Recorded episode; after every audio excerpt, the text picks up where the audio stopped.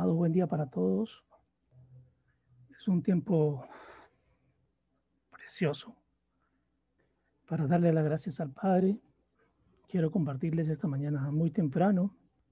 Conversaba con el Padre y le decía, Espíritu Santo de Dios, ven, lléname, arranca de mí lo que tengas que seguir arrancando, complétame con tu presencia. Y amados, tuve una experiencia preciosa, como hace mucho tiempo no lo tenía. Mientras oraba a solas, vino el Espíritu Santo y llenó todo mi ser completamente. Amado, fue precioso porque cuando abrí mis ojos, el mundo lo vi de una manera distinta. Y entiendo cuando muchos de nuestros amados hermanos que nos han antecedido y cuyos relatos están en la palabra, manifiestan que es ver la gloria de Dios. Amados, esto es algo que va a quedar guardado en mi corazón, en mi mente y en todo mi ser. Esta preciosa adoración que hablaba de, ver la gloria, amados, no es solo una historia, no es solo un cuento, no es solo una palabra que se dice al vacío y al aire, sino que esto es real. Y es que aquí hablaba de ven y en el templo, no referido a un templo físico, sino que el templo somos nosotros, amados.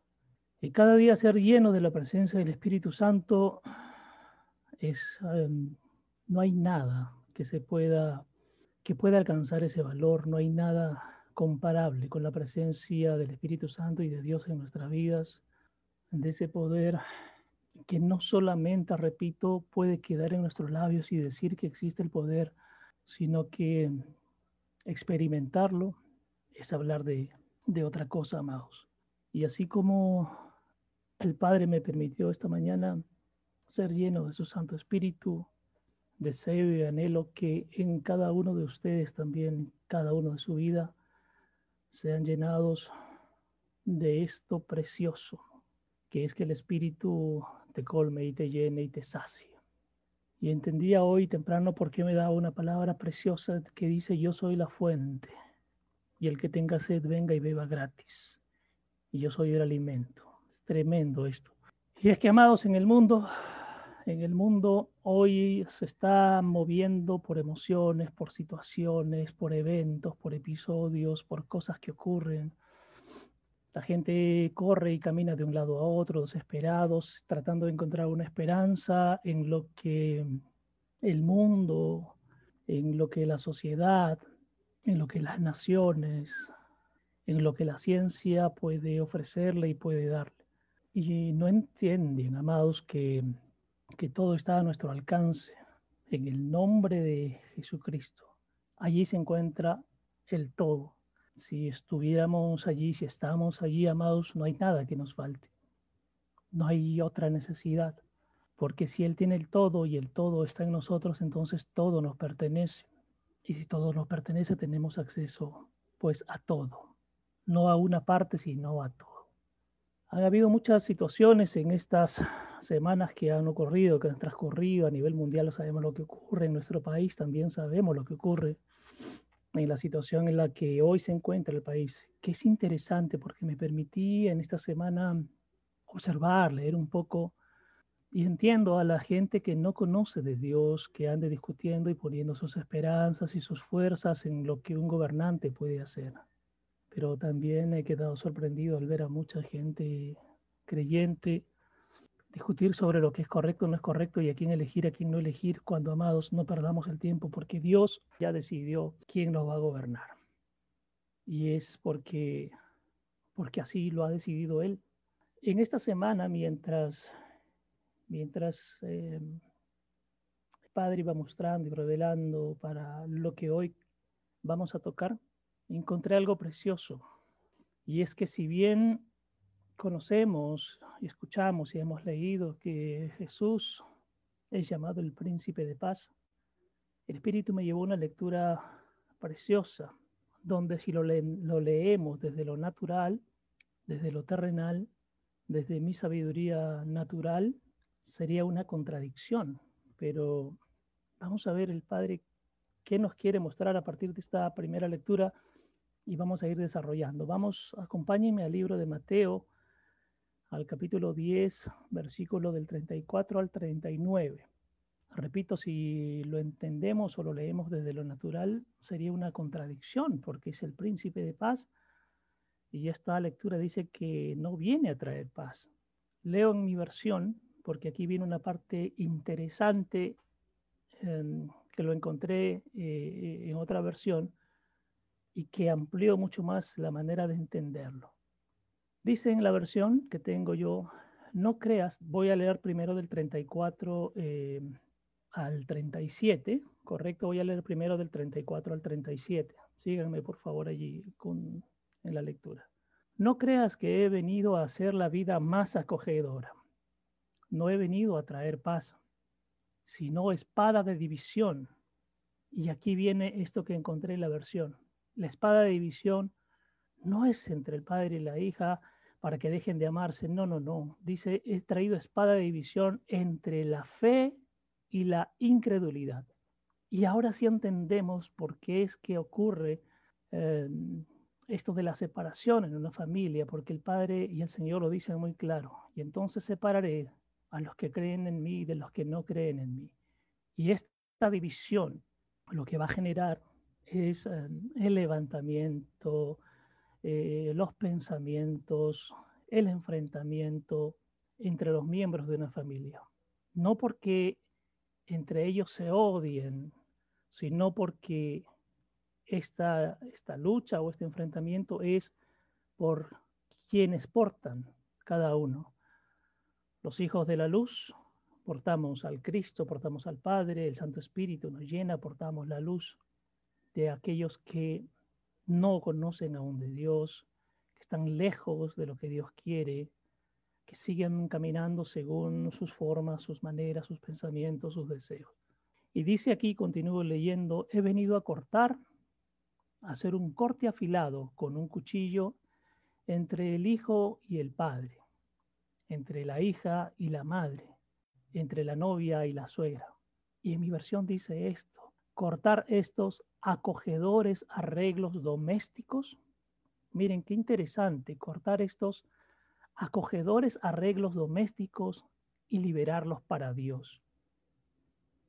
Y es que compartíamos en la semana en los grupos, es cierto que Dios ama a la familia, eso es muy cierto, amados, y no lo podemos negar. Pero Dios ama aún más a todas las familias, a todos los miembros de la familia que viven y caminan según lo que Dios quiere para cada uno de nosotros, que siempre será lo mejor pero además podríamos agregar que Dios ama a la familia espiritual, sobre todo. Dice, y continúo, leyendo en mi versión, los miembros de la familia bien intencionados pueden ser tus peores enemigos. Y esto, amados, cuando lo leía y le daba gracias al Padre, porque viene a romper esquemas, esquemas que tienen que ver con los lazos emocionales, con esos lazos sentimentales que atan, que cautivan, que evitan el avance y el crecimiento en las cosas de Dios y donde nuestra emocionalidad pasa a cumplir un papel importante considerando que es probable que si yo camino en las cosas de Dios y dejo a mi familia, entonces me van a mirar mal o al propio Dios no le va a agradar. Pero esto es interesante porque el Señor dice muy claramente, inclusive los miembros de la familia bien intencionados pueden ser tus peores enemigos. Y es que tiene que ver con lo que hay en el corazón. Porque cuando caminamos en las cosas de Dios, tanto el esposo, la esposa, los hijos, padres, entenderán porque conocen cuál es la prioridad por encima de todo. Pero la emoción, el amor falso, te pega a lo natural, pero el amor de Dios te pega a lo sobrenatural. Continúo leyendo, sigo del 34 al 37.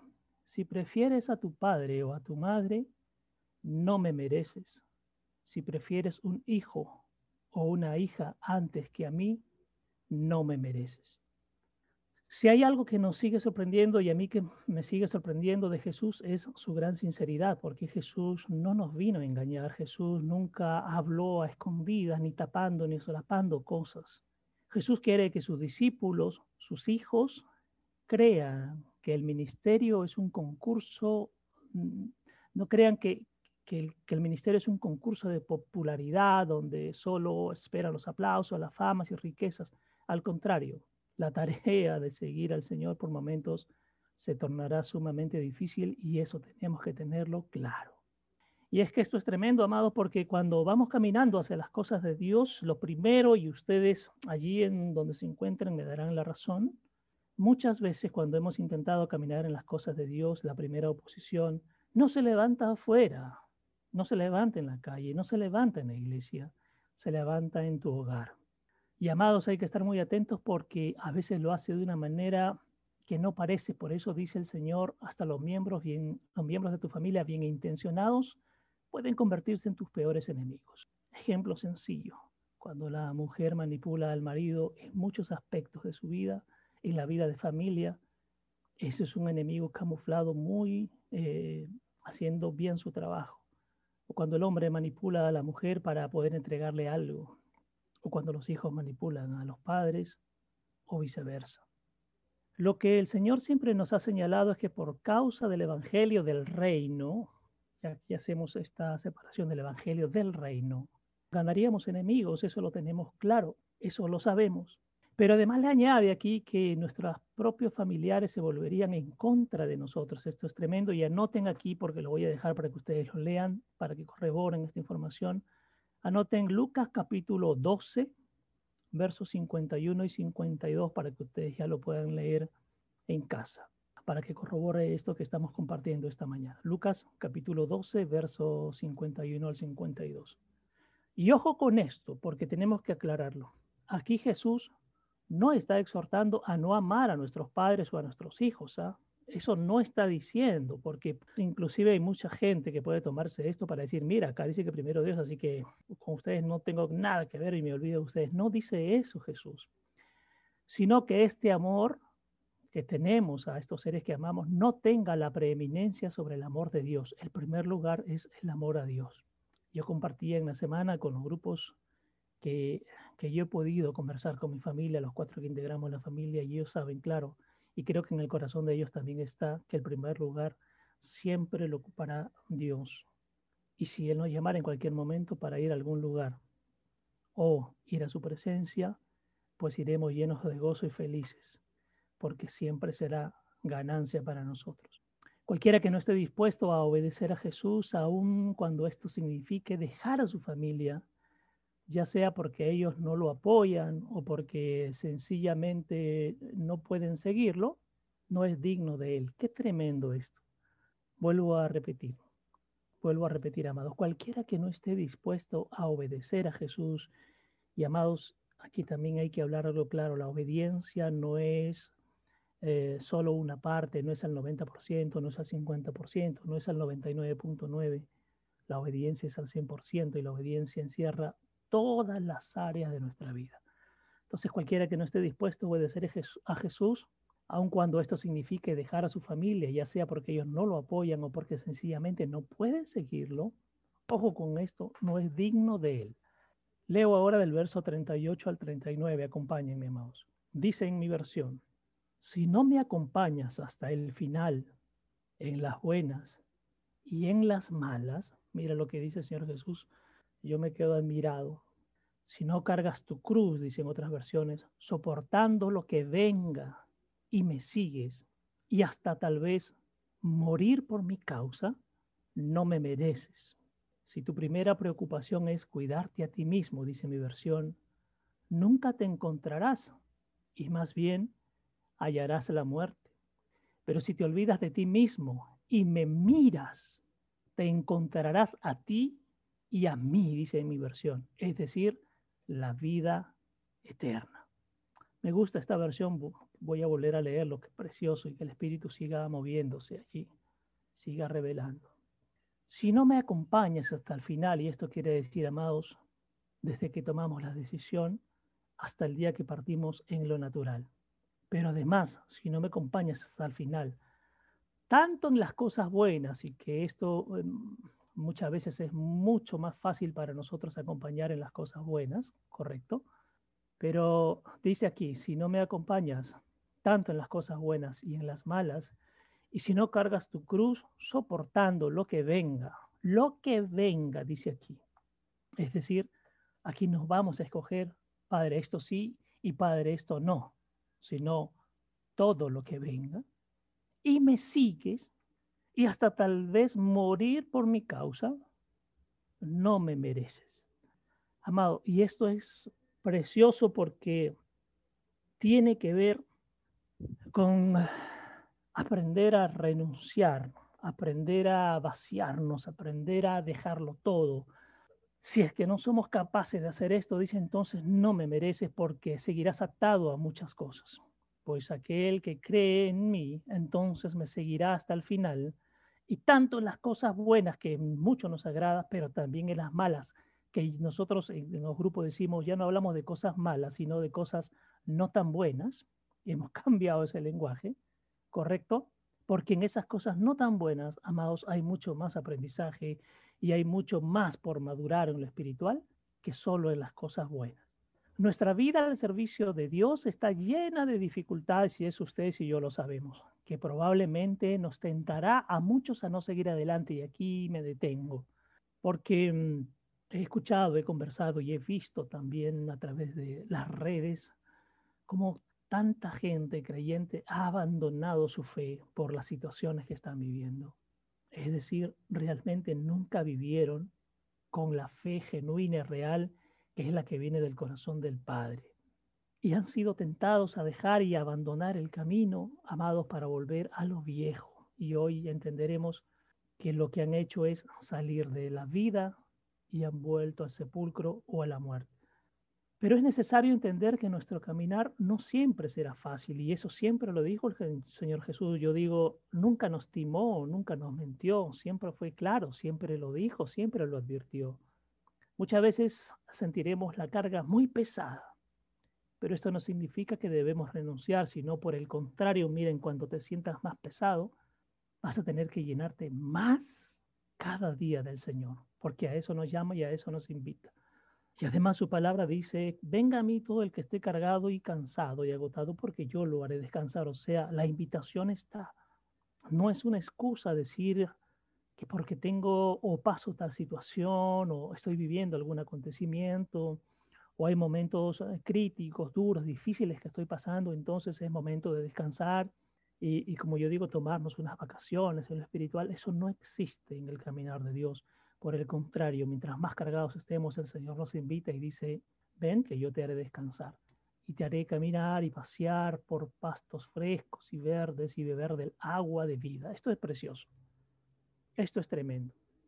Y entonces el Señor empieza esta mañana aclarándonos esto, que es un tiempo de decisión porque el Señor ha venido a dividir, pero entiéndase que esta división no es para generar daño, al contrario, es para seguir purificándonos, limpiándonos, restaurándonos, levantándonos, haciéndonos entender, haciéndonos comprender, hacer una diferencia entre lo realmente válido, entre lo que realmente es genuino, lo que importa de lo que no importa.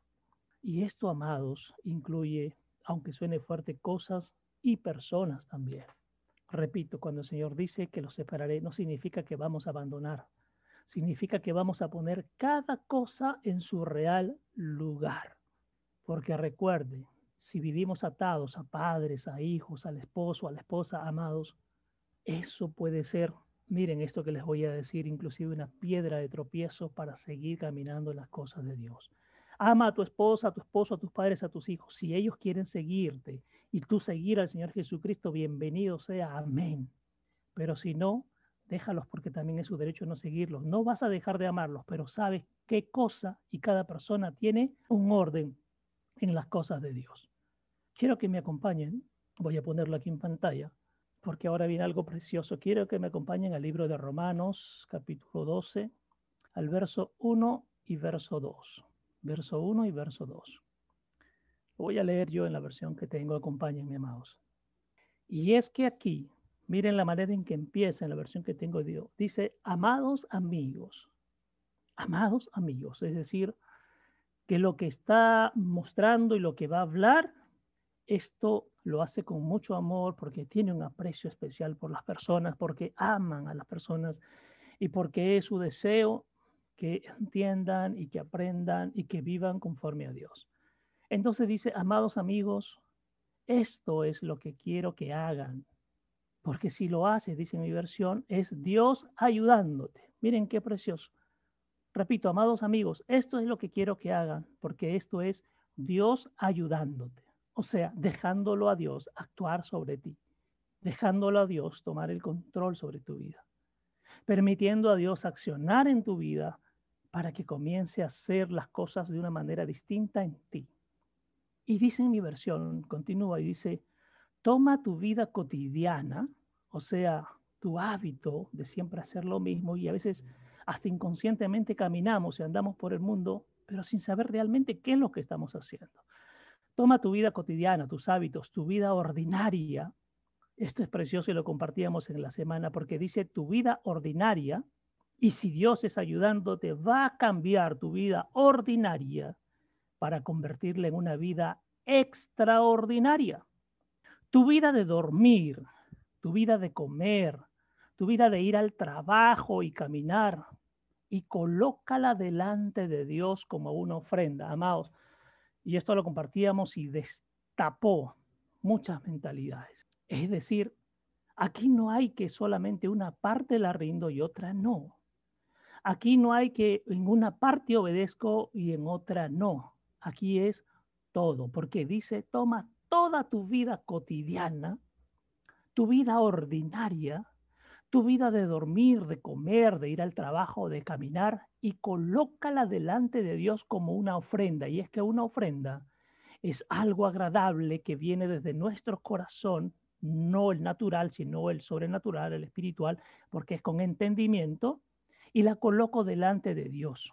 Y es que al llevarla delante de Dios, entonces ahí es cuando decimos que tu vida ordinaria se convertirá en una vida extraordinaria Dice, y vive en santidad, experimentando todo lo que deleita su corazón. Y entonces esto es tremendo porque cada cosa que hagamos, amado y amada, preocúpate, pregunta, escudriña si cada cosa que haces realmente deleita el corazón de Dios o no.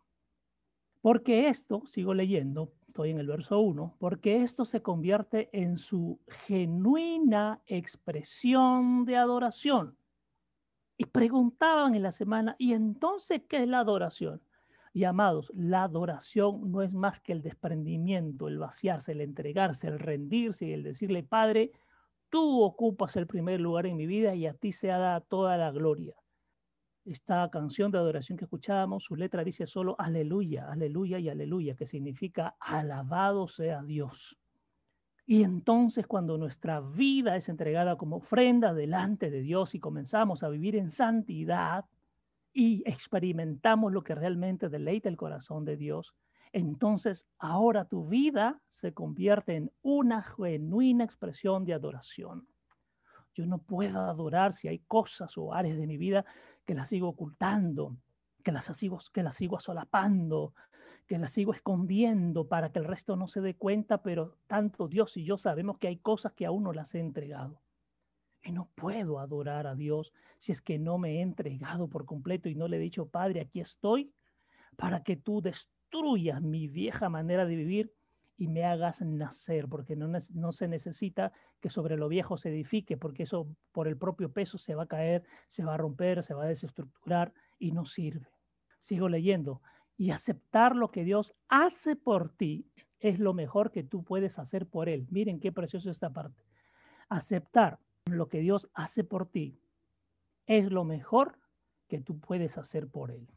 Y es que esto es tremendo, porque eso significa, Señor, recibo, acepto y te bendigo por cada cosa que tú traes a mi vida, por cada cosa que tú arrancas de mi vida, por cada proceso que yo estoy pasando y que tú me llevas al proceso, porque yo no lo elijo, tú me llevas al proceso y es porque tú tienes allí un propósito en cada proceso.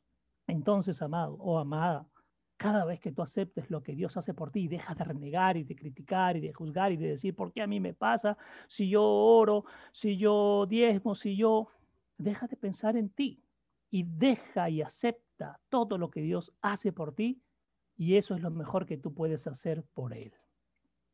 Verso 2, vamos a Romanos 12, 2. No te adaptes tanto a tu cultura como para encajar en ella sin siquiera pensar. Y esto es lo que le está pasando a mucha gente, a un creyente, desesperados porque las cosas cambien, se modifiquen y quieren asegurar a su familia y, quieren asegurar su dinero y quieren asegurar su trabajo, se quieren acomodar a la cultura. Yo les compartí el otro día y, y no critico a quien tome la decisión, pero, pero salió la resolución para que los psicólogos en el Perú se vacunen. Y hay quienes han ido muy rápido y raudos a vacunarse y otros que hemos decidido que ya estamos vacunados hace más de dos mil años y desde la eternidad. Y entonces dice, no te adaptes tanto a tu cultura como para encajar en ella sin siquiera pensar, simplemente porque esto es lo mejor que hacen los demás, esta es la decisión que ha tomado mayoría, entonces yo también voy detrás de ellos. No es así. Dice en mi versión, deja de imitar los ideales y opiniones de la cultura que te rodea. Repito, deja de imitar los ideales y opiniones de la cultura que te rodea. En cambio, fija tu atención en Dios y serás cambiado de adentro hacia afuera. Esto es precioso, de adentro, desde mi interior, y el único que puede entrar en mi interior es el Espíritu Santo de Dios para que saque todo lo que está guardado ahí, todo lo que está escondido ahí, todo lo que está refundido, lo que yo mismo le he puesto tierra encima para que no se note, tiene que salir, ¿correcto? Tiene que salir para que el cambio, porque el cambio real viene de adentro hacia afuera, no es de afuera hacia adentro, es decir, no se trata de parecer, no se trata de aparentar, no se trata de creerme que sí lo hice, se trata de que Dios me convenza que ha hecho el cambio en mí, que ha habido, ya no hablamos de transformación, sino hablamos de muerte en lo espiritual para volver a nacer para volver a ver la luz desde lo espiritual también. Dice, se transformado interiormente por el Espíritu Santo a través de una reforma total de tu forma de pensar. Reconozca fácilmente lo que quiere de usted y responda rápidamente. Miren, y esto compartíamos en la semana y mucha gente eh, les destapó, permítanme el término, les explotó el cerebro porque dice, repito aquí, Sé transformado interiormente por el Espíritu Santo a través de una reforma total de tu forma de pensar. Reconozca fácilmente lo que Dios quiere de usted y responda rápidamente, amados. Y hablábamos de un término, acá no hay dilación, aquí no hay espérate, Señor, un momentito, voy a terminar algunas cosas. Primero mis hijitos, primero mi papá, mi mamá, primero mi esposita, primero mi esposito. No, no, no, no, no.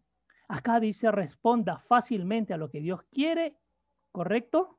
y responda rápidamente. Es decir, amados, no dilatemos el tiempo, porque aquí el Señor me mostraba, y lo que quiere este día es, ¿hasta cuándo? De la misma manera en que vienes haciendo las cosas. ¿Hasta cuándo? No engañando al Señor, sino engañándote tú mismo, tú misma. Sigo leyendo, estoy en el verso 2 a diferencia de la cultura que te rodea, siempre arrastrándote a su nivel de inmadurez. Miren qué tremendo cuando nos adaptamos a la cultura del mundo, a lo que hay ahora, a lo que nos ofrece. Dice, siempre esa cultura te va a arrastrar a ser más inmaduro cada vez. Repito, la cultura te arrastrará a ser más inmaduro, hablamos de lo espiritual, cada vez. Dios saca lo mejor de ti, desarrolla una madurez bien formada en ti. Esto te permitirá discernir la voluntad de Dios mientras vives una vida hermosa, satisfactoria y perfecta. Qué tremendo. Voy a añadirle, permítanme ahí el verso 3 también. Les hablo con profunda gratitud por todo lo que Dios me ha dado Dios me ha dado la gracia de dar una advertencia sobre el orgullo. Les pediría a cada uno de ustedes que se vacíe de la autopromoción y no cree una imagen falsa de su importancia.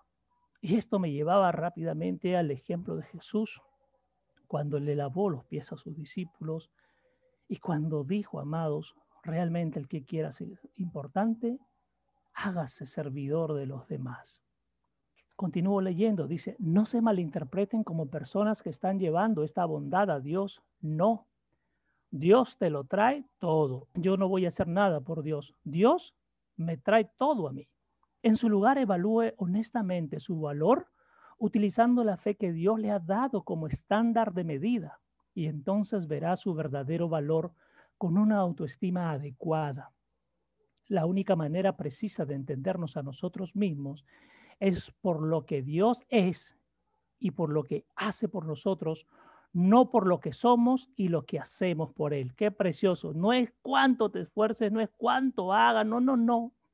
La palabra dice, la verdadera y la única manera precisa de entendernos a nosotros mismos es por lo que Dios es primero para ti y por lo que Él hace por ti. Ese es el real valor, no lo que tú creas que eres, ni lo que crees que haces por Él.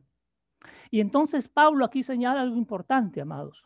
Dice, no tratemos de apretarnos en el molde de esta era presente, no trates de adaptarte a lo que pasa aquí, no pierdas tu identidad, no pierdas tu valor en las cosas de Dios por tratar de agradar y de amoldarte a lo que dice el, mundo, a lo que dice el sistema, a lo que impera hoy y a lo que mucha gente, entre comillas, te dice qué es lo que tienes que hacer y terminas haciéndolo, inclusive, y hemos leído más arriba, sin pensar, te adaptas sin pensar.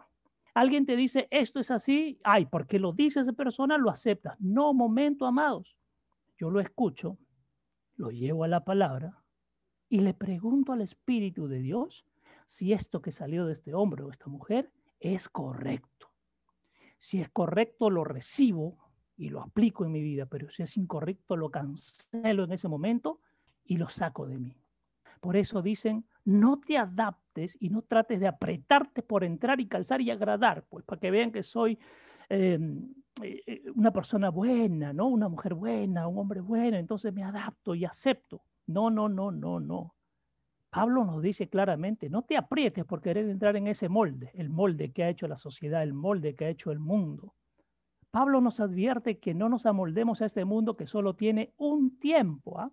Pablo lo dice bien claro, este molde de ahora solo tiene un tiempo, porque este mundo temporal está llegando a su fin, amados. Este modelo, no se asusten, no vayan a decir, uy, el pastor Quique está hablando del fin de la tierra. No, no, no. Del fin del mundo significa el fin del sistema, de las formas que se han empleado, que, las naciones y que los gobiernos que han pasado eh, eh, han adoptado para una forma de vida de nosotros.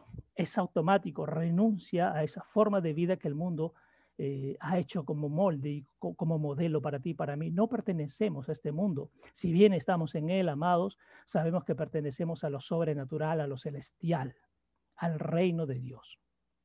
Entonces dice Pablo, no te amoldes a lo que este mundo, que es por un tiempo, trata de darte, porque este mundo está llegando ya a su fin, este modelo, este sistema está llegando a su fin. No debemos ser apretujados en el molde de este sistema mundial que se está desmoronando. Amados, esta forma, este, tiempo, este estilo de vida está llegando a su fin. Se está desmoronando, se está cayendo. En otras palabras, si usamos hasta el término metamorfosis, se refiere al proceso que conduce a un cambio externo y permanente. Pero ¿de dónde viene el cambio? Desde adentro.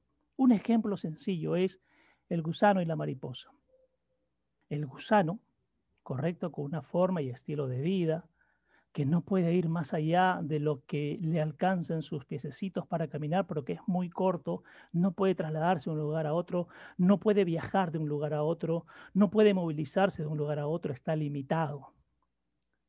Pero cuando este gusano muere, porque muere el gusano, para que nazca la mariposa, ojo, ojo, muere el gusano, correcto, la vieja vida la vieja manera limitada que no te permite avanzar, que no te permite eh, em, seguir comprendiendo de las cosas de Dios, que te limita, muere, amado y amada, muere, pasa por un tiempo y luego cuando nace ya no es el gusano, sino la mariposa, que puede ir de un lugar a otro, que conoce otros lugares, que experimenta otras sensaciones, que va mucho más allá de la limitación que tenía antes. Entonces, Tal cual ese ejemplo tiene que ocurrir en nuestra vida porque si no seguiremos limitados, si no seguiremos viviendo desde esa vieja mm, forma de creer y de pensar que es lo correcto, pero, pero que si analizamos, amados, eh, muchas veces no nos ha dado resultado.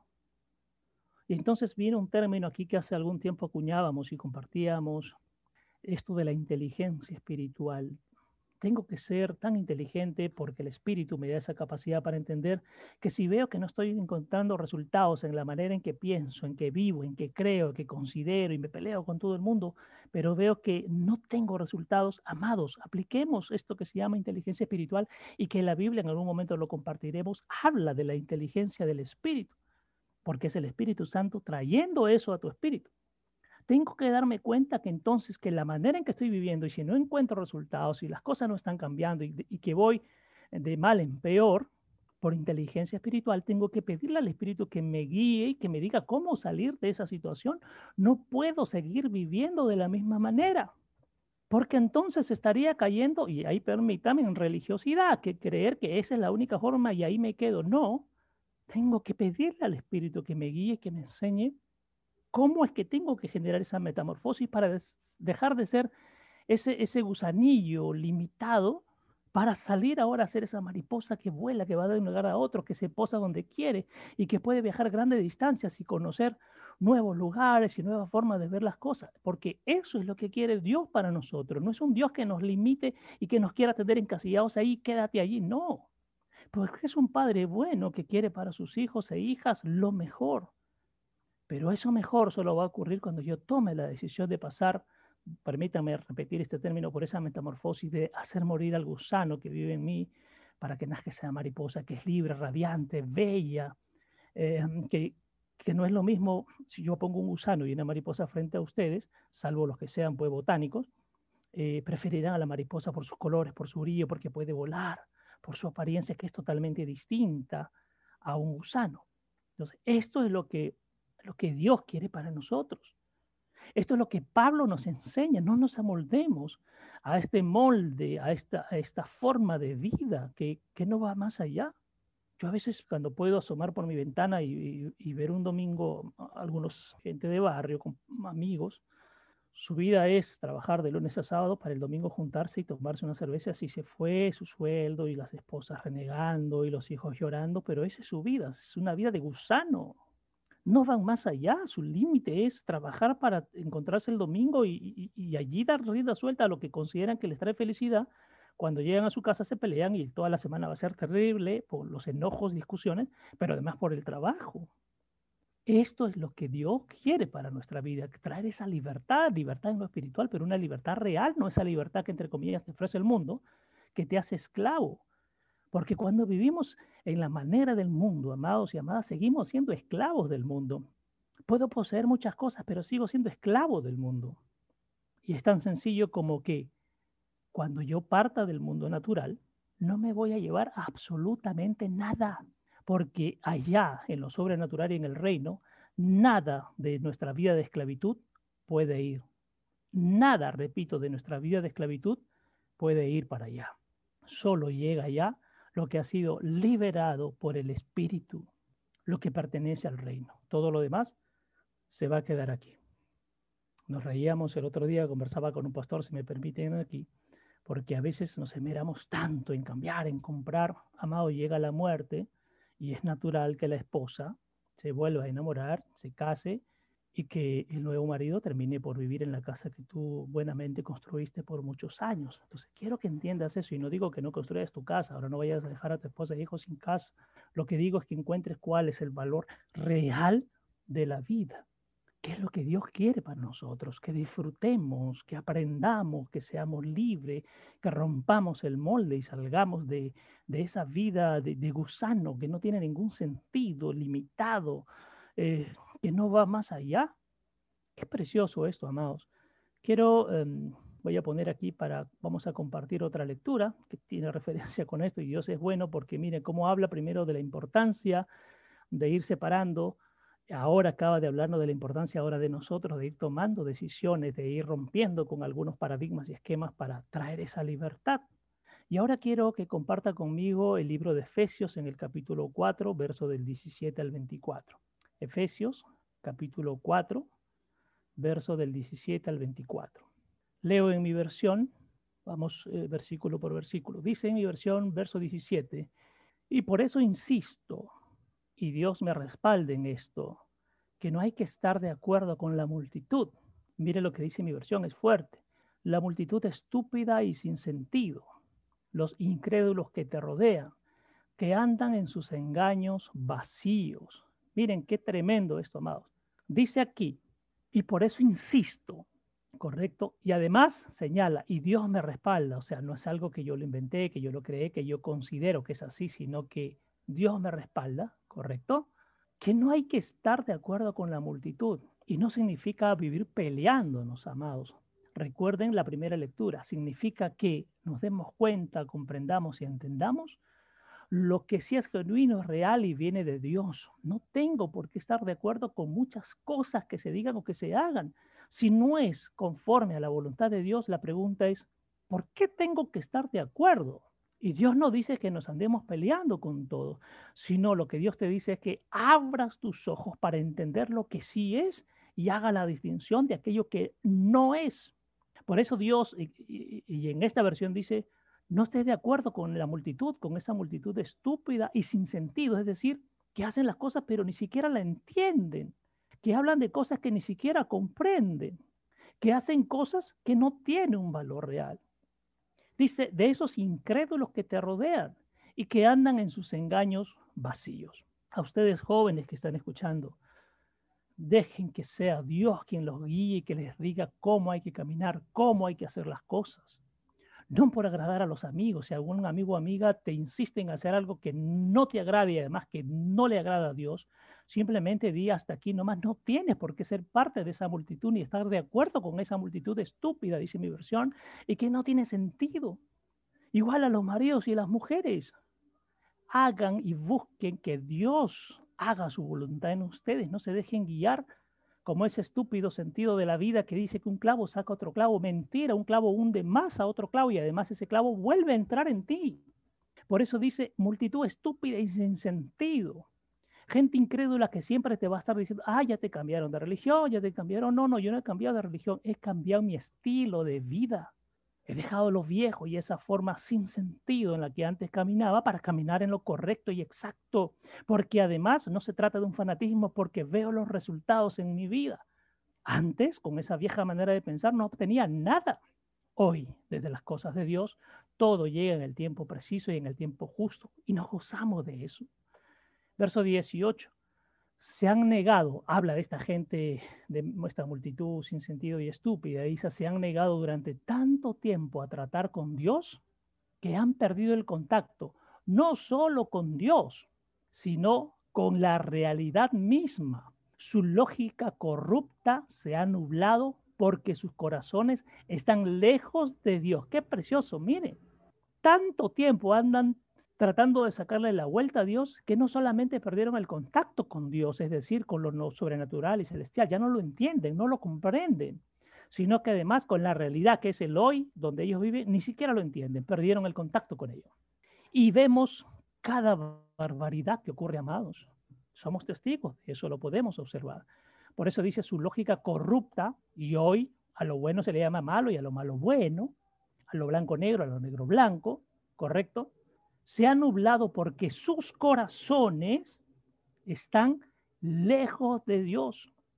Continúo en este verso 18, el entendimiento cegado y las tinieblas morales profundamente arraigadas los alejan del verdadero conocimiento de Dios. Miren, entendimiento cegado, o sea, no van a comprender y van a seguir cerrándose en su absurda idea de entender las cosas y las tinieblas morales, es decir, la moral de cada de estas personas está al revés. Por eso decíamos, a lo malo le llaman bueno. Y es más, te incitan y te dicen a ti, hazlo porque nadie se va a dar cuenta, tranquilos, no pasa nada. Y esa es una gran mentira de las tinieblas. Por eso dice tinieblas morales profundamente arraigadas, los alejan del verdadero conocimiento de Dios. Es decir, amado y amada, dale gracias al Padre si somos conscientes de que hay cosas inmorales, cegadas, falta de entendimiento en nosotros, amados, dale gracias a Dios y pídele que venga su Santo Espíritu para que arranque eso y ponga en ti un entendimiento real de luz, no de tinieblas, y que tengas ahora hasta valores morales apropiados y adecuados para tu vida y no torcer las cosas. Verso 19. Miren esto tremendo, debido a la apatía espiritual. Y la apatía tiene que ver con, ah, bueno, las cosas son así, nada puede cambiar. Es decir, apatía espiritual es, no entiendo las cosas de Dios y sigo pensando que en la manera en que las hago, porque así soy yo, dicen, y ya no voy a cambiar, sigo haciendo las cosas. 19. Debido a la apatía espiritual, ya no pueden pensar con claridad sin sentir dolor. Qué tremendo esto. O sea, encima que no piensan con claridad, su vida es de un dolor constante. Se dejan llevar por la obsesión sexual. Ojo con esto, es tremendo este punto. Lo voy a tocar brevemente, chiquitito nada más, porque la palabra dice todo pecado, ¿correcto? Pero el pecado también sexual tiene que ver con el cuerpo mismo, porque ahí está em, intercambio espiritual. Ojo con esto, lean, lo profundicen, amados, eh, esto de la obsesión sexual y las consecuencias que trae para nuestra vida. Continúo. Adictos a todo tipo de perversiones. Verso 20. Pero eso no es vida para ti porque tú aprendiste de Cristo. Qué tremendo. Quiere decir, amados, si es que todavía tengo algunas eh, características en mi vida de esto que acabamos de mencionar, entonces significa que no aprendí de Cristo, es así de sencillo. Si sigo moviéndome en esto, es que nunca aprendí de Cristo, es más, nunca lo he conocido realmente. Pareciera que sí, pero aquí nos dice la palabra que esto no es vida para ti, porque tú aprendiste de Cristo, pero si lo continúo haciendo significa que no aprendí de Cristo. 21. Mi suposición, dice, es que usted le ha prestado mucha atención, está hablando del Señor. Si realmente has experimentado al ungido y escuchado su verdad, qué tremendo. Miren lo que dice aquí, ¿ah? lo leo, verso 21. Mi suposición, está hablando Pablo, es que usted le ha prestado mucha atención, es decir, realmente ha prestado atención a las cosas de Dios. ¿Correcto? Entonces lo has conocido, lo has entendido, has aprendido, estás caminando, estás funcionando conforme a Dios, estás viendo resultados. Entonces, repito, si mi, suposición es que usted le ha prestado mucha atención. Si realmente has experimentado al ungido y has escuchado su verdad, esto, dice mi versión, se tiene que ver en tu vida. Todos tienen que ver que realmente conoces al Cristo, porque están viendo los resultados, el reflejo del caminar en Cristo en tu vida. Porque sabemos que la realidad última está encarnada en Jesús. Tiene que verse en ti. Yo no puedo decir que camino en Dios y no veo resultados. Yo no puedo decir que estoy lleno del Espíritu Santo de Dios si mi vida es, un caos si mi vida no está bien con mi familia, si mi vida no me, no me va bien en los resultados en general, y si no estoy viendo los frutos del Espíritu crecer en mi vida, primero que han sido sembrados y que comiencen a crecer para, para ver los resultados. Yo no puedo decir que ando en las cosas de Dios porque dice aquí la palabra si no se ve reflejado en mi vida. Verso 22. Ha sido bien instruido en la verdad precisamente como la tenemos en Jesús. Amados, los que estamos acá, no podemos decir que no recibimos la instrucción acerca de las cosas de Dios. Dice, y Él, Él, el propio Señor, te ha enseñado a dejar el estilo de vida vieja, la vieja vida egoísta, que fue corrompida por deseos pecaminosos y engañosos que brotan de dónde? De los engaños. Entonces, amados, dice, quien nos ha instruido en todo esto de la verdad, si bien los pastores y, líderes cumplen una función de transmitir la palabra, quien realmente te instruye, y por eso mucho hablamos de intimidad, para, para entender si esto es real o no, lo que recibimos, es el propio Señor Jesús. Y Él, Él es quien te va a enseñar, correcto, a dejar el estilo de vida vieja. Y es que el estilo de vida vieja tiene que ver con el egoísmo, que considero que yo solamente tengo la razón, que todo es para mí, correcto, otros no pueden ser, tengo que ser yo. Dice que fue corrompida por deseos pecaminosos y engañosos que brotan de los engaños. Si estos eh, despojos todavía quedan en nuestra vida, amados, digámosle al Señor que su Santo Espíritu nos limpie, nos renueve, nos haga entender las cosas de una manera diferente. Verso 23. ¿Cómo? Miren esto precioso. ¿Cómo entonces como entonces no tenemos la excusa de la ignorancia, todo, y quiero decir todo relacionado con esa vieja forma de vida tiene que desaparecer. Amados, no hay excusa para los que eh, hemos conocido y estamos aprendiendo de las cosas de Dios. No hay excusa para continuar viviendo en esa ignorancia, porque todo, dice en esta versión, y, y acá lo remarca, y quiero decir todo, lo relacionado con esa vieja forma de vida tiene que desaparecer. Y desaparecer significa que no quede nada, ¿no? Que no quede huellas, que no, que no, que no quede huellas. Todo tiene que desaparecer. Dice, está podrido de principio a fin. Uy, qué tremendo. Si queda esto todavía en nuestra vida, amados, no es que sí, voy ya casi el 90%, me falta el 10, ese 10% dice, hace que todo esté podrido. ¿Por qué? Sencillo, amados, no hay comunión entre el bien y el mal. ¿Correcto? No hay comunión entre la luz y las tinieblas. No hay comunión. Ahora, continúo leyendo el verso 23, es el momento de ser renovado por cada revelación que se te ha dado. ¿Quién te va a renovar? La revelación. ¿Quién es la revelación? La palabra. ¿Quién es la palabra? Jesucristo.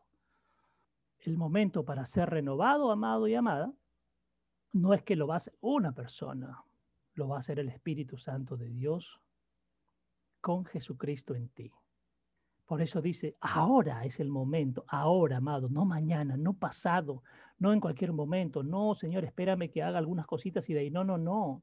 Dice la palabra, ahora es el momento, porque tiene que ver con una decisión de ser renovado por cada revelación que se te ha dado. Verso 24. Deshazte de eso. Mira lo que dice aquí. Deshazte de eso de una vez por todas. Ya basta, ya para.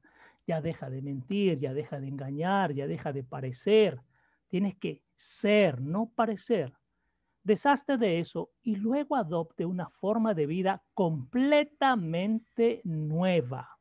Y para que una vida sea completamente nueva, dice en mi versión, es una vida modelada por Dios. Una vida renovada desde adentro y que se integra en su conducta a medida que Dios reproduce fielmente su carácter en usted. Ah, qué tremendo cada vez que Dios va modelando mi vida, cada vez que muero en esa cruz para renacer, para ser renovado, amado de adentro hacia afuera, entonces dice, la conducta, ¿correcto? Y el carácter de Dios va llenando todo mi ser. Porque Dios te ha vuelto a crear de nuevo, dice en mi versión, en su perfecta justicia. Y ahora le perteneces en el reino de la verdadera santidad. Qué precioso esto. Dios te ha vuelto a crear a ti y a mí en su perfecta justicia. Y ahora le pertenecemos en este reino de la verdadera santidad. Dice verdadera. Quiere decir que hay una falsa santidad. Al igual que los árboles, amados, Dios creó al hombre con una naturaleza para dar buenos frutos que glorificarán a Dios.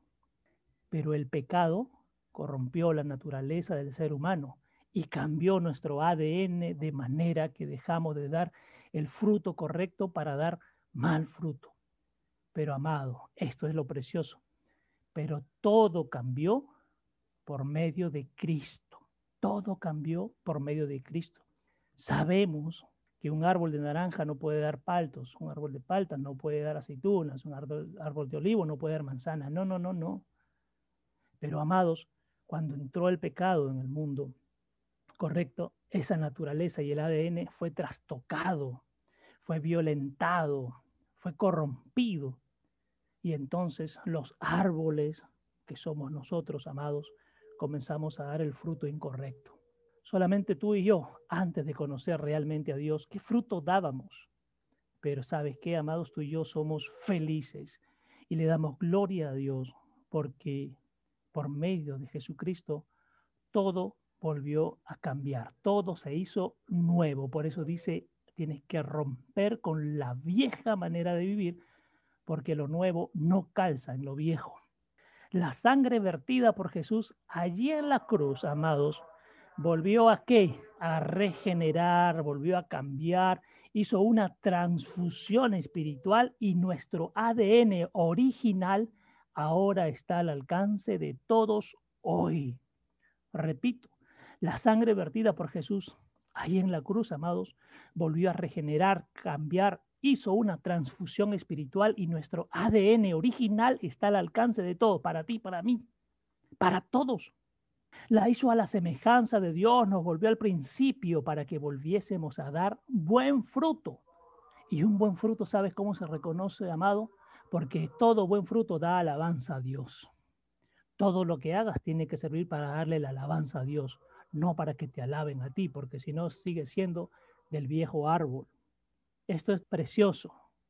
La semejanza de Dios, ese ADN de Dios, nos permite volver al principio para lo que fuimos creados, para comenzar a dar buen fruto, el fruto que sirve, el, fruto que da vida, el fruto que trae crecimiento, el fruto que trae madurez, y no solamente para nosotros, sino que nos convertimos en árboles que da fruto y alimenta a otros también, porque nosotros estamos, eh, somos el árbol que está arraigado en la raíz, y la raíz es Jesucristo. Y entonces cuando un árbol crece en la raíz de Jesucristo, sigue alimentándose ese árbol correcto de la raíz, pero los frutos que salen de ese árbol alimentan a otros también para que luego caiga la semilla, muera y esos caigan también en la, en la buena raíz que es Jesucristo y seguimos multiplicando los buenos frutos. Miren qué precioso es esto, amados. Qué precioso es esto. Entonces debemos preguntarnos, ¿qué tipo de fruto estamos dando? ¿Fruto de nuestra antigua forma de vivir o por el contrario, fruto nacido de Dios? Es decir, si yo hago un análisis, estoy lleno de fruto de amor, de gozo, de paz, de paciencia, de benignidad, de bondad, de fe, mansedumbre y templanza. Nuestro fruto, amados, es algo que nace naturalmente, ¿correcto? Nuestro fruto es la muestra de cuál es el ADN que poseemos, ¿correcto? Primero es, nuestro fruto es la muestra de cuál es el ADN que posees. Ojo con esto que te digo. Entonces, al igual que los árboles, el fruto es algo que nace naturalmente, no se fuerza, va a salir. O sea, por más que quieras mostrar, aparentar o, contener, no lo vas a poder hacer porque es algo que aparece de manera natural. ¿Correcto? Entonces, eh, eh, no es algo eh, que se refuerce. Una persona durante un tiempo puede imitar el fruto de otro árbol. Yo puedo imitar el fruto de otro árbol, pero acabará desapareciendo. En cambio, el fruto que es del Espíritu permanece para siempre, amados. El espíritu con mayúscula, el espíritu de Dios. Repito, al igual que los árboles, el fruto es algo que nace naturalmente, que no se fuerza. Yo no puedo forzarlo. Una persona durante un tiempo puede imitar el fruto de otro árbol, lo puede imitar, pero acabará desapareciendo. En cambio, el fruto que es del Espíritu permanece para siempre, amados. ¿Qué fruto estás dando tú? Yo me he encontrado con, mucha gente eh, que usa este término, ¿no? Eh, ya me he convertido y Dios no quiere que nos convertamos, ahora lo vamos a ver. Que hablan de que Jesús cambió sus vidas, pero la realidad es que en ellos no se encuentra ningún fruto de que así haya sido, amados, y continúan viviendo de la misma manera en que vivían antes de esta supuesta conversión. Es que no se trata de convertirse, sino se trata de morir para volver a nacer. Ahora, por supuesto que ni ustedes ni yo somos quienes para juzgar el corazón de otra persona, ni de aventurarnos o aventarnos a decir eh, que esta persona es hijo de Dios y esta otra no, ¿correcto? Pero también es igual de cierto que por sus frutos los conoceréis. O sea, basta con mirar a las personas, sin juzgar, sin criticar, pero bastaría con mirar. Y si en ellos no hay ningún fruto del Espíritu, es probable que no pertenezcan al Espíritu. Ojo con esto. Si yo no veo en otros frutos del Espíritu, es probable que no pertenezcan al Espíritu. Ahora viene esto interesante. Eh, esto no es lo realmente importante, no es fijarme en los demás, porque eso es facilismo, ¿no? O sea, es más fácil para mí fijarme en lo que otros no hacen que mirar a mí. De eso no se trata. De lo que se trata, y el Señor nos llama esta mañana, es de mirarnos a nosotros mismos. Mírate a ti, yo me estoy mirando a mí. Y yo te invito esta mañana a mirarte a ti mismo y preguntarte, ¿Están estos frutos del Espíritu en ti? Dite a ti mismo, ¿soy verdaderamente hijo de Dios? Hay evidencias visibles, ojo, hay evidencias visibles de que el Espíritu Santo está produciendo frutos en mí. O por el contrario, soy un simple convencido de la fe que se esfuerza en reproducir algo que no es de mi naturaleza. ¿Qué fruto estoy dando? Por eso yo siempre digo, la palabra tiene que ver, el que predica primero tiene que pasar y filtrar esa palabra por su ser, para no lanzarlo demás, por mi ser. Aquí yo esta mañana cuando el Espíritu vino a llenarme por completo y abrirme este panorama espiritual precioso, allí es cuando yo le decía al Padre, Padre, estoy dando los frutos, estoy dando la talla, estoy siendo el árbol que realmente quieres que sea, tu ADN está impregnado en mí, he muerto en la cruz, he subido a la cruz y cuando me quiero bajar me vuelvo a agarrar fuerte y, y ponme otro clavo para asegurarme, eso está pasando en mí. ¿Qué fruto estoy dando? La pregunta es para mí, yo les lanzo a ustedes Pregúntense, ¿están dando el fruto? ¿Se ven los resultados en su vida? ¿Qué frutos están sacando? ¿El árbol está podrido? ¿O el árbol está sano y rebosante y bien parado, nutriéndose de su raíz, que le pasa los nutrientes y los alimentos? ¿Correcto? Como el árbol, la raíz pasa los nutrientes de la tierra. En nuestra raíz espiritual estamos recibiendo los nutrientes sobrenaturales, celestiales. Tremendo esto, amados. Vamos a la última lectura, amados, que es precioso para ir cerrando el tema. Yo quiero que me acompañen al libro de Colosenses, capítulo 3, versículo del 1 al 11. Colosenses, capítulo 3, versículo del 1 al 11. Lo leo, lo leo para compartir, amados. Verso 1.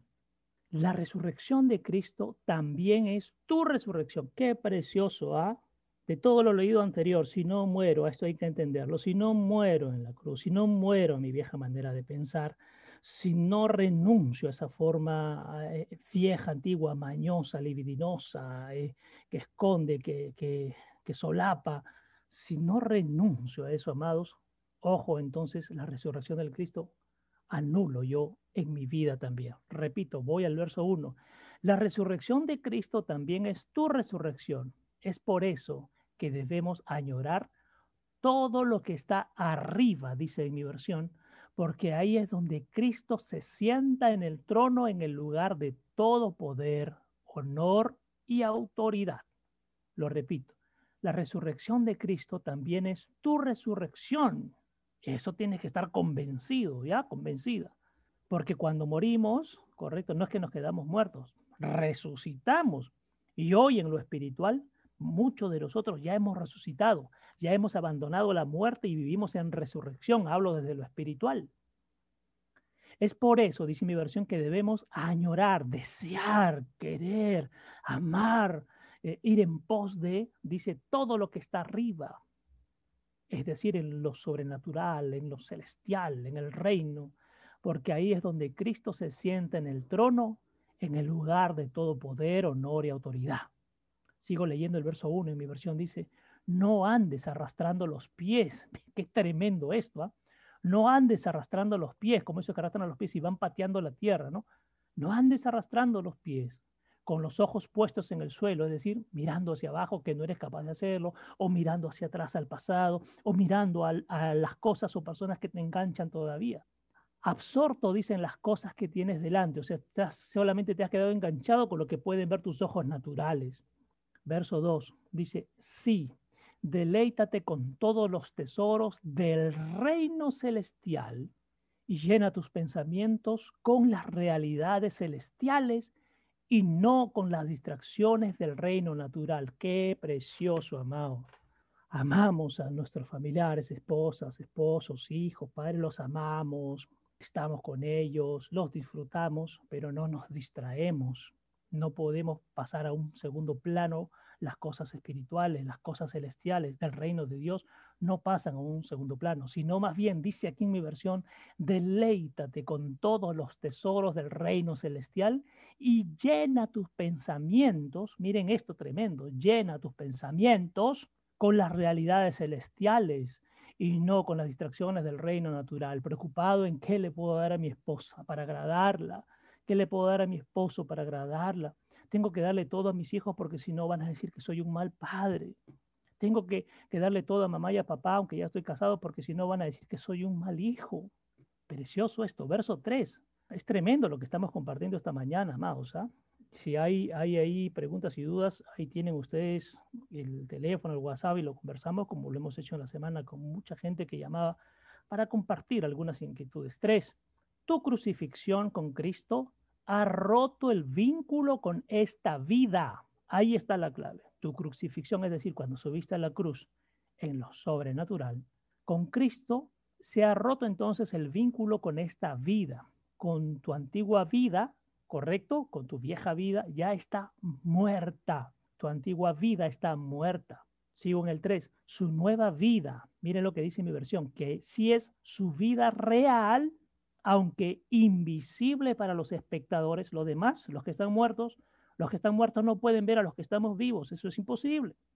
Por eso dice, su nueva vida, que es su vida real, aunque invisible para los espectadores, es con Cristo en Dios. Es decir, mientras Dios y el Cristo vivan en ti y ellos tienen clarito a dónde perteneces y que has muerto y has vuelto a nacer, el mundo no lo va a ver tranquilo y tranquila, porque Dios sabe a dónde perteneces y eso sí que es bueno, eso sí que es rico y eso sí que es lo más importante. Verso 4. Y así como Cristo mismo es visto por quien realmente es, quien realmente eres también será revelado, porque ahora eres uno con Él en su gloria. ¡Ay! Si has muerto y has vuelto a nacer, la pregunta es, ¿dónde vives?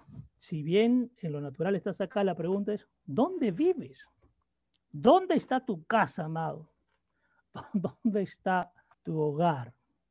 ¿A dónde perteneces? de dónde somos amados y por qué nos afanamos por lo que en este mundo queremos conseguir. Precioso, lo vuelvo a, a leer, verso 4.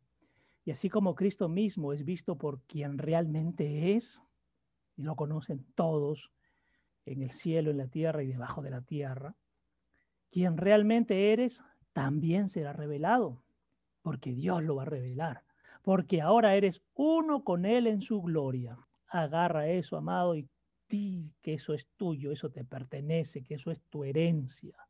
Verso 5. Viva como alguien que ha muerto a toda forma de pecado, impureza sexual. Mira, mira lo que dice aquí. Vive, no aparente, sino vive, correcto, no hable, sino vive como alguien que ha muerto a toda forma de pecado. Dice a toda forma de pecado e impureza sexual.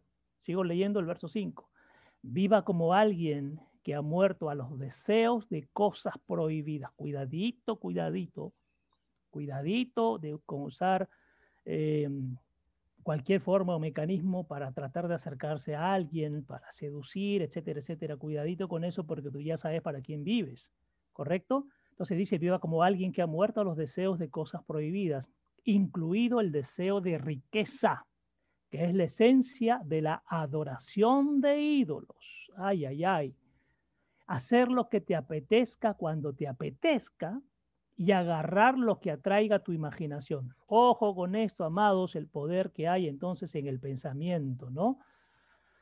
Repito, viva como alguien que ha muerto a los deseos de cosas prohibidas, incluido el deseo de riqueza, que es la esencia de la adoración de ídolos hacer lo que te apetezca cuando te apetezca, o sea, ah, yo, yo me mando solo y hago lo que da la gana sin preguntarle al Padre si eso no es lo correcto, y agarrar lo que atraiga tu imaginación. Cuidado con esos pensamientos, amado, ya no vamos a incidir ahí.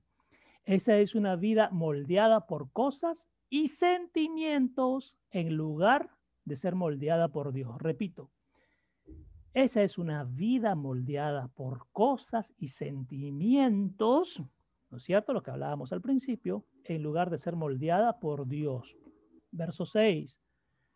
Cuando vives en estos vicios, enciendes la ira de Dios contra estos actos de desobediencia. No puedo pretender que Dios avale, que Dios me apañe, em, eh, en las cosas que no van de acuerdo a lo que el Padre quiere. Dice aquí en esta versión, más bien enciende la ira de Dios en esos actos de desobediencia. O sea, no puedo, ¿no? No puedo pretender eh, que eso ocurra, ¿no? Hay gente que dice, hay, hay muchos lugares, dice, tranquilo, tú puedes pecar tranquilo, siempre el Padre va a estar ahí dispuesto a perdonarte, pero yo estoy siendo consciente de todo lo que hago.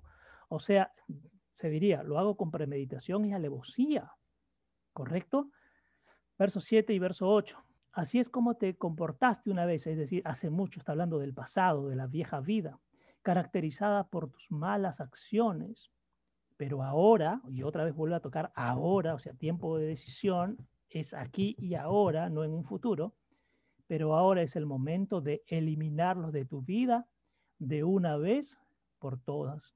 Por ejemplo, ¿cómo sé que esto vive en mí? Tengo ira, ataques de ira, todas las formas de odio, de maldiciones, palabras sucias, verso 9, y mentiras. Dejen a un lado el viejo yo, y miren lo que dice mi versión, amados, qué tremendo.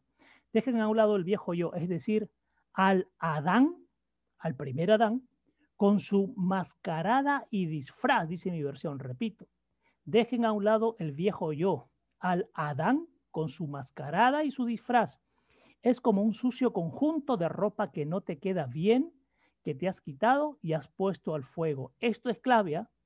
Habla de despojarnos, saco todo desnudo completamente delante de Dios para que Él me vista de la ropa que es apropiada.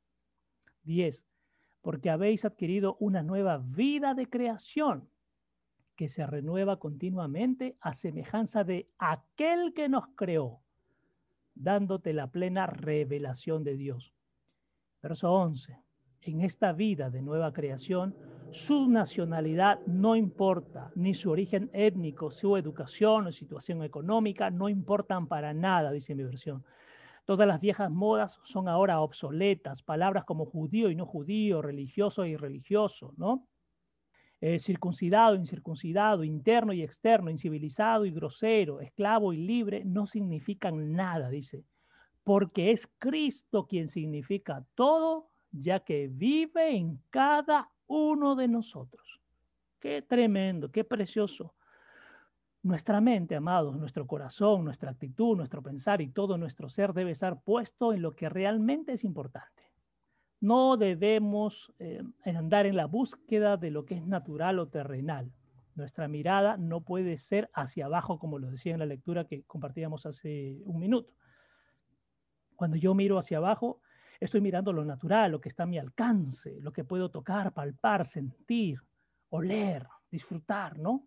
Porque tiene que ver con los sentidos. Sino hacia arriba, dice en esta versión, a lo sobrenatural, a lo divino. Nuestra fe, amados, no está conectado con el corazón natural, que tiene que ver con las emociones, con los sentimientos, con la impulsividad, sino una fe sobrenatural, la que viene del corazón del Padre.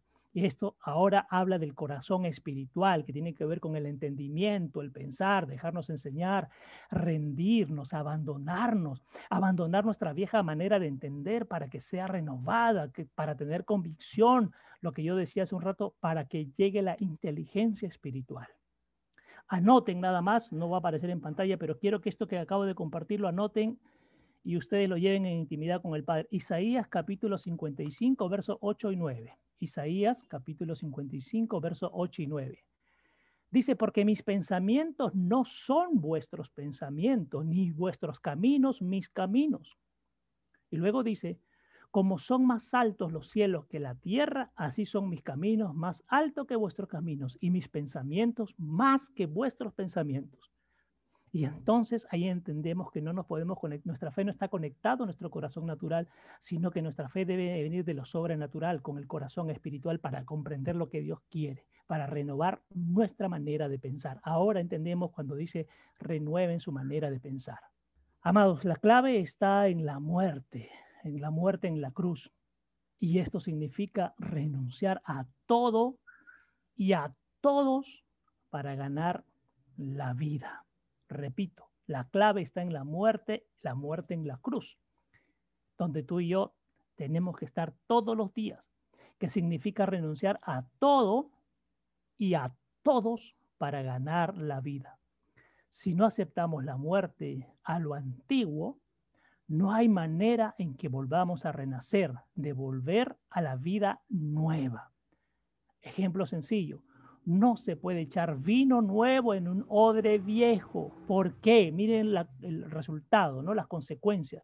Porque este vino nuevo va a romper el odre viejo, lo va a partir, no aguanta ese peso, ese aroma, no aguanta esa esencia pura, eh, nueva, transformada, cambiada, renovada, vuelta a ser No se puede echar vino nuevo en odre viejo.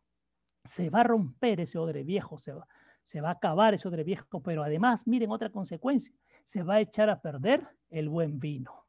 Necesitas, necesitamos, amados, ser odres nuevos para que ese vino nuevo caiga sobre nuestro odre. Entonces, lo vamos a poder soportar, lo vamos a disfrutar, hace un buen contacto el odre nuevo con el, con el vino nuevo, correcto, los aromas, el sabor, todo se va a mantener. Pero en odre viejo, que además apesta porque han pasado muchas cosas por ahí, han pasado em, eh, muchas mm, actividades, muchos pensamientos que ya no sirven, va a contaminar al, al, vino nuevo, correcto, va a perder su aroma, su esencia, va a apestar, se va a romper y no lo vamos a disfrutar y encima se echa a perder. Termino con esto, amados. El Adán que puede seguir escondido en nuestro interior, debemos matarlo, el Adán viejo, para que viva ahora el Cristo en ti, el segundo Adán, porque en él se encuentra todo, como lo decíamos al principio. Y si el todo no está en ti, escúchame bien, entonces no tienes nada. Repito, porque en Él, en el todo, se encuentra todo. Y si el todo no está en ti, entonces no tienes nada. Pero si el todo vive en ti, entonces ya no te hace falta absolutamente nada, porque ya lo tienes todo, amado y amada. Repito, si el todo vive en ti, entonces ya no te hace falta absolutamente nada. ¿Y sabes por qué? Te doy la noticia. Porque ya tú lo tienes todo. Amados, le damos gracias al Padre por este tiempo precioso, por este momento que nos ha permitido compartir. Que siempre sea su Santo Espíritu moviéndose con libertad, tomando el control absoluto, que sea quien nos guíe, que Él sea quien nos enseñe, que Él sea quien nos instruya, que arranque de nuestra mentalidad, de nuestro corazón espiritual, aquello que sigue siendo rastrojo, despojo, que no sirve, que es inútil, ese odre viejo lo tire a la basura y ponga ahora en nosotros un odre nuevo que resista el volumen, la intensidad y la dimensión, amados, del vino nuevo que es Jesucristo. Un gran abrazo para todos. Sean muy bendecidos, amados. Sigan participando en sus grupos, escriban a sus pastores para que mm, les siga mostrando, para que les siga, eh, el, Espíritu les siga instruyendo a ellos y ellos transmitan la palabra y el mensaje eh, en el nombre de nuestro Señor Jesucristo. Un gran abrazo para todos eh, y nos reencontramos la próxima semana. Bye bye.